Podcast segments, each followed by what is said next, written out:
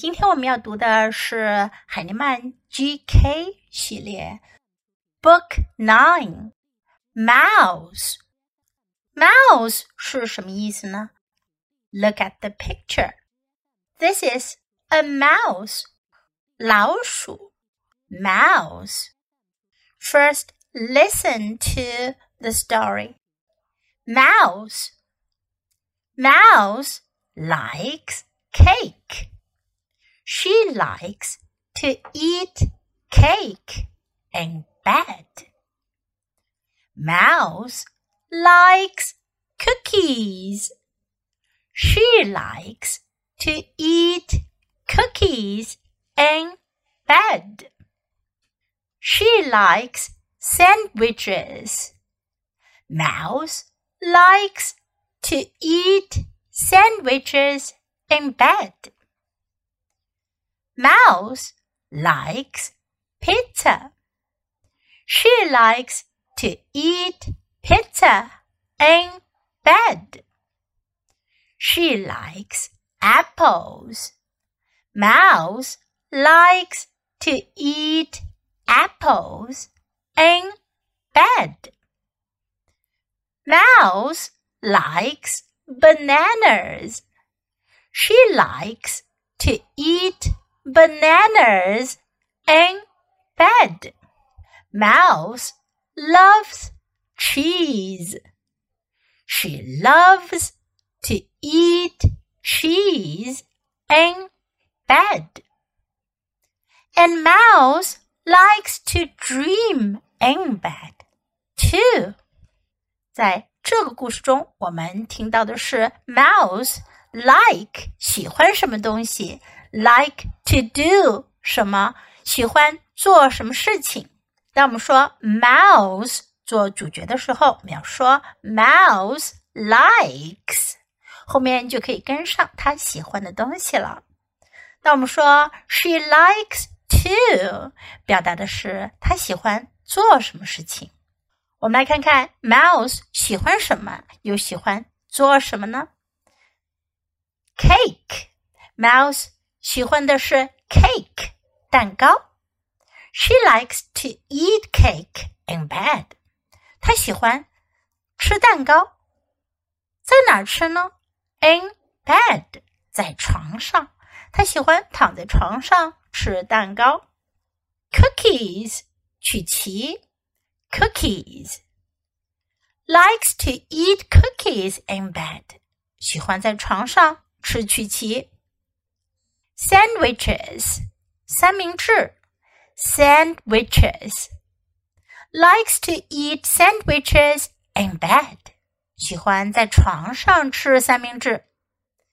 Pizza 比萨饼。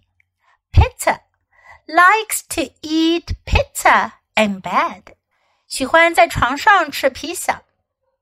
Apple 苹果，apples likes to eat apples in bed，喜欢在床上吃苹果。Bananas 香蕉，she likes to eat bananas in bed，喜欢在床上吃香蕉。Cheese 是奶酪，在这里 like 变成了 love，mouse。loves cheese。我们之前说过，love 比 like 的情感要更为强烈一点，是很喜爱。我们都知道，老鼠是非常喜欢奶酪的，对吗？Mouse loves cheese. She loves to eat cheese in bed. 她喜欢，她很喜欢在床上吃奶酪。And Mouse likes to dream in bed too. Dream 做梦 dream in bed，躺在床上做梦。老鼠喜欢躺在床上做梦。What does she dream about？她梦到了什么呢？Look at the picture，大家可以看看图哦。她梦到了所有她爱吃的那些食物。Okay, now let's read together sentence by sentence. Mouse. Mouse likes cake. She likes to eat cake in bed. Mouse likes cookies. She likes to eat cookies in bed. She likes sandwiches. Mouse likes to eat sandwiches in bed.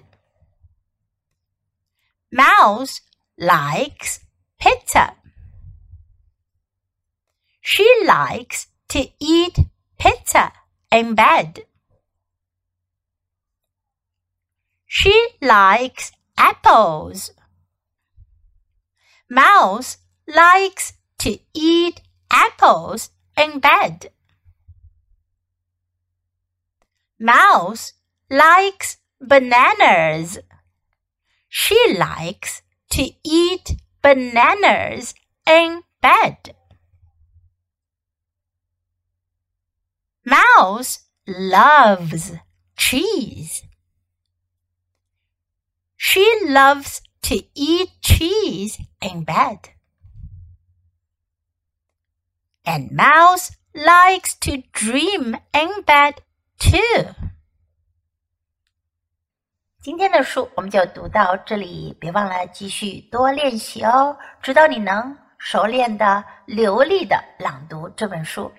如果你有任何的问题，可以留言告诉 Jess 老师哦。